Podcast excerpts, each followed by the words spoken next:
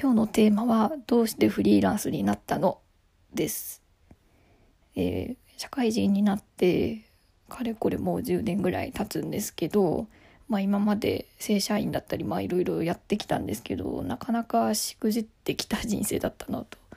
思うので、まあ、ちょっと経歴を振り返りながらなんでフリーランスになったのかっていう話をしたいなと思います。私の経歴の話なんですけど最初、えー、新卒で入った会社は SI って言われる受託開発の会社でした。でそこで Web エンジニアとして採用されてで Java を書いたりしてましたね、えっと、内容としては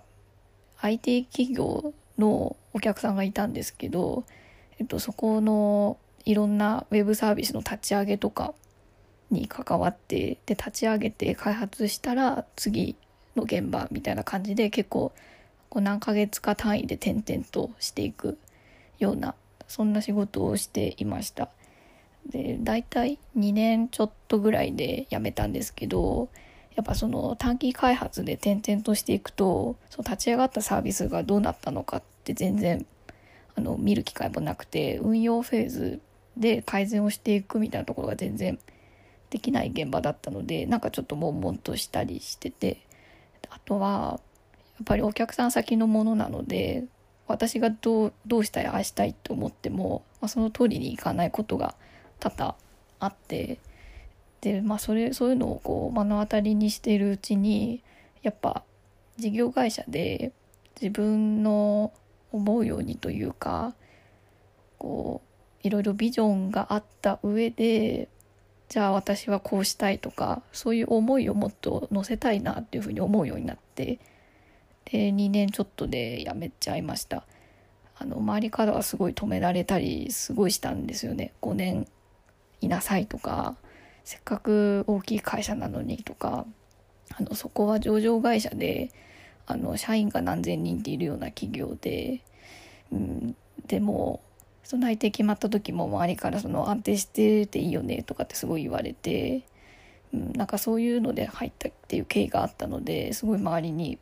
あのいろいろ言われたりしたんですけどまあ若気の至りで言ったらそれまでなんですけど、うん、やっぱり納得した道を選びたかったのでスパッと辞めてしまいました。でそっから次の会社がアパレル EC をやってる事業会社であの願いかなって、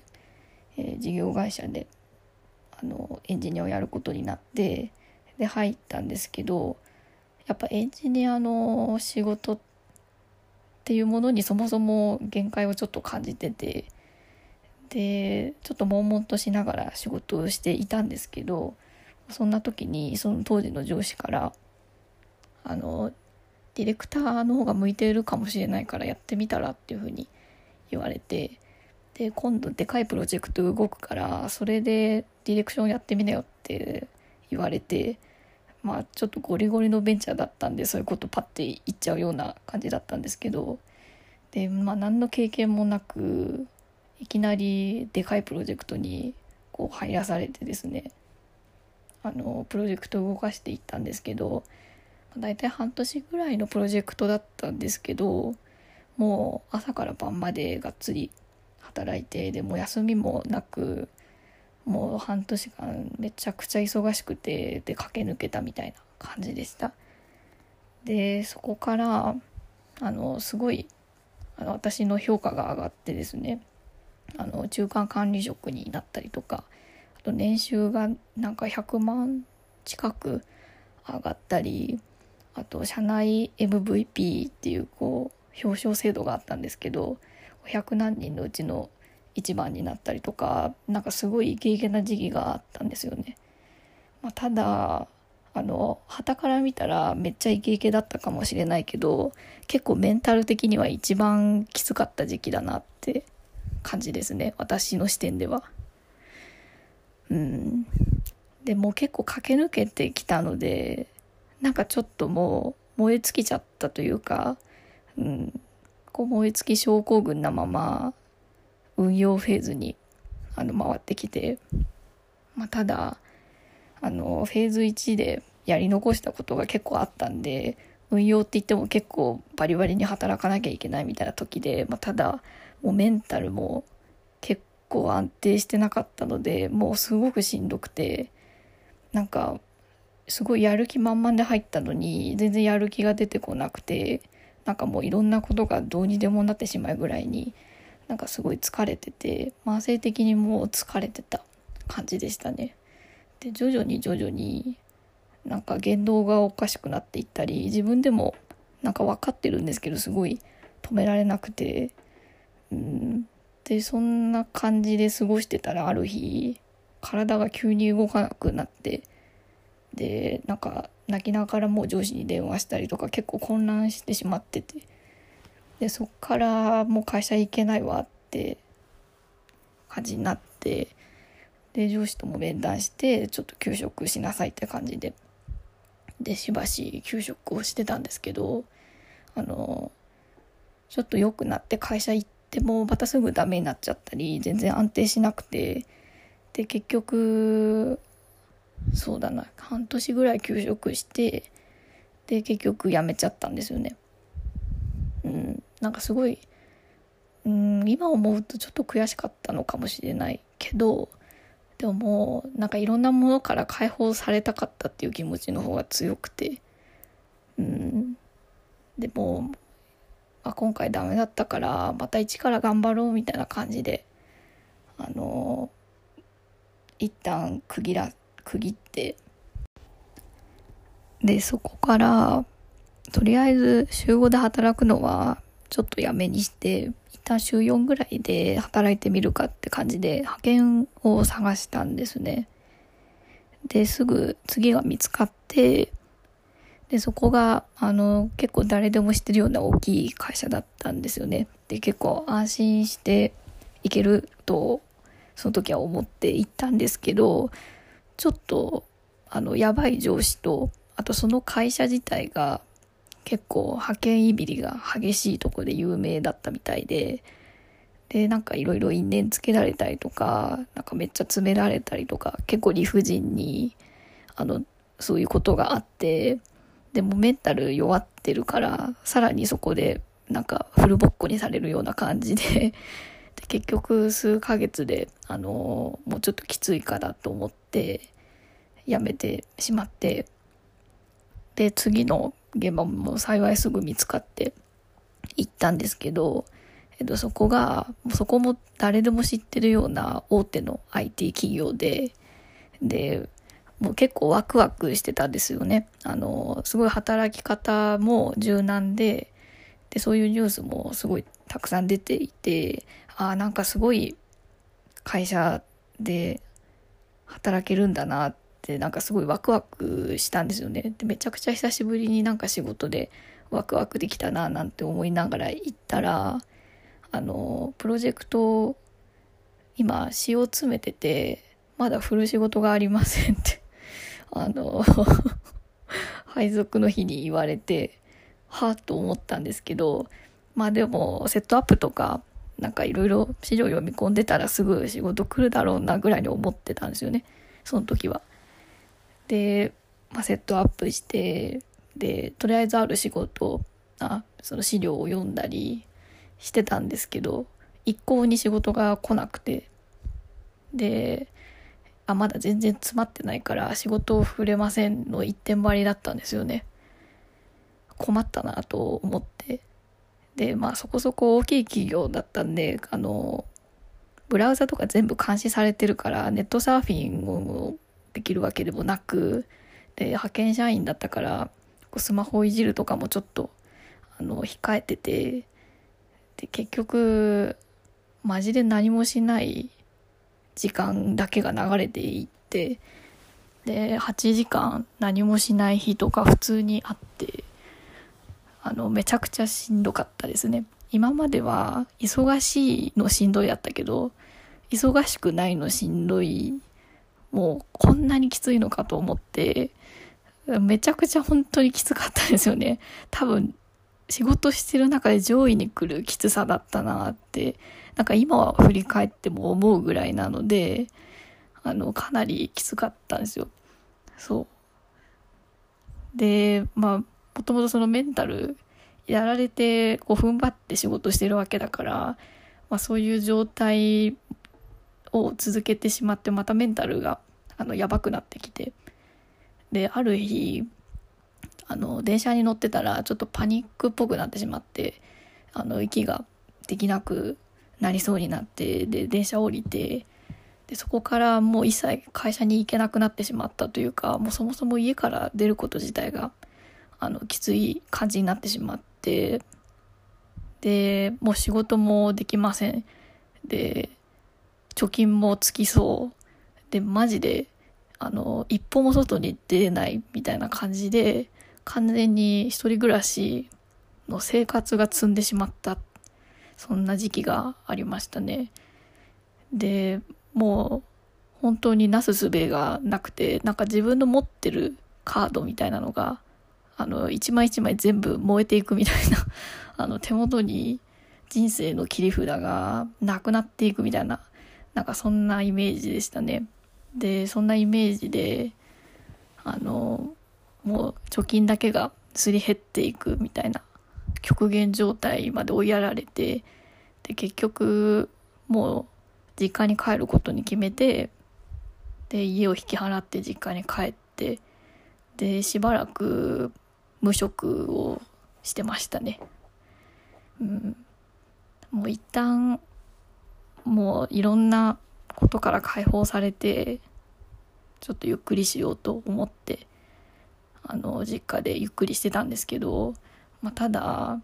今まで仕事への依存心がすごく高いまま来ちゃったのでやっぱ仕事をしてない自分みたいなのがすごい劣等感というかなんかそういうのにまみれていく感じでなんか仕事をしてないといけないんじゃないかみたいなちょっと脅迫観念にも近いそんな気持ちに徐々に徐々になっていってでまあまあメンタルもちょっとずつちょっとずつ安定していってたのであのこうクラウドソーシングとかまあ、いろんな方法でちょっとずつ仕事をし始め、うん。で、まあまあ、ゆるゆるとちょっと仕事をしてはゆっくりし、みたいな生活をしていたんですけど、でもそんな中で出会った会社と、あの、契約をして、で、正社員にまたなりましたね。はい。で、そこがフルリモートの会社だったので、特にあのすごい通勤で疲弊するとかもなくてあの自分のペースですごい働けていましたでその時は受託とか事業あのサービスやったりとかいろいろやってる会社でそこのサービスの事業責任者とかやっていたんですけど、まあ、ちょっとフルリモートってやっぱりそういうなんだろうフルリモートをしやすい文化みたいなのがないとちょっときついんですけどそういうのがあんまり根付いてなくてすごい意思疎通に困ったりとかなかなかあのプロジェクトを進める上で障害がいっぱいあってで続けるのがちょっとまたしんどくなってしまったというかどっちかっていうとメンタル云々よりもその会社の環境自体がちょっとあのきついなと思ってで1年ぐらいでまた辞めちゃったんですね。でそこからどうしようかなと正直思ってその今まで振り返ってもやっぱなんだろうなもう会社に属して働くこと自体がちょっと厳しいんじゃないかなってうすうす思っていてでじゃあいっそのことフリーランスでもやるかとなんかそんな気持ちでフリーランスになりましたね。でそのまま今に至る感じです。なのでこうなんでフリーランスになったのって聞かれるとなんか希望があってフリーランスになったとかなんかポジティブな気持ちでなったというよりかは消去法でフリーランスをその時は選ばざるを得なかったみたいななんかそういうニュアンスの方が正直すごい強いですね。うん、だからなんでなったのって言われてなんかちょっともごもごします毎回あのすごいポジティブじゃないのでうんなんかもう今までいろんな会社で働いたりいろんなプロジェクトで働いてきたけどやっぱ自分で、うん、自由にもっと柔軟性高くあのお付き合いする人を選んでいかないと私には無理なのかなって思ったのが大きいかなと思いますね。うーん。なんか多分もうみんなは大丈夫だけど私は大丈夫じゃないみたいなことがあのその時の自分にはすごく多すぎたのかなと思うことがあって、まあ、その人間関係もそうだしその8時間集合で働かなきゃいけないとか満員電車乗らなきゃいけないとかあと残業せざるを得ないとかそういうこと一つ一つ積み重ねるとやっぱ私にとってはしんどいんだなって、うん、これを、まあ、若かったからできてたけどこれからもやっていくのかって思うとちょっと違うなってやっぱり思って、うん、やっぱそういうところからフリーランスにななりたいって気持ちがちょっとずつ芽生えていたのかなとは思います。そんな感じでえー、なんでフリーランスになったのっていう話をしたんですがまあなんかいろいろしくじってきてあのー、まあでもしくじった中でもいろいろ大きい気づきがたくさんあってその上で今があるなっていうのはすごい実感しててでもまあフリーランスになったからって全てがあのきれまるっと解決したかっていうと全然そんなことはなくて毎日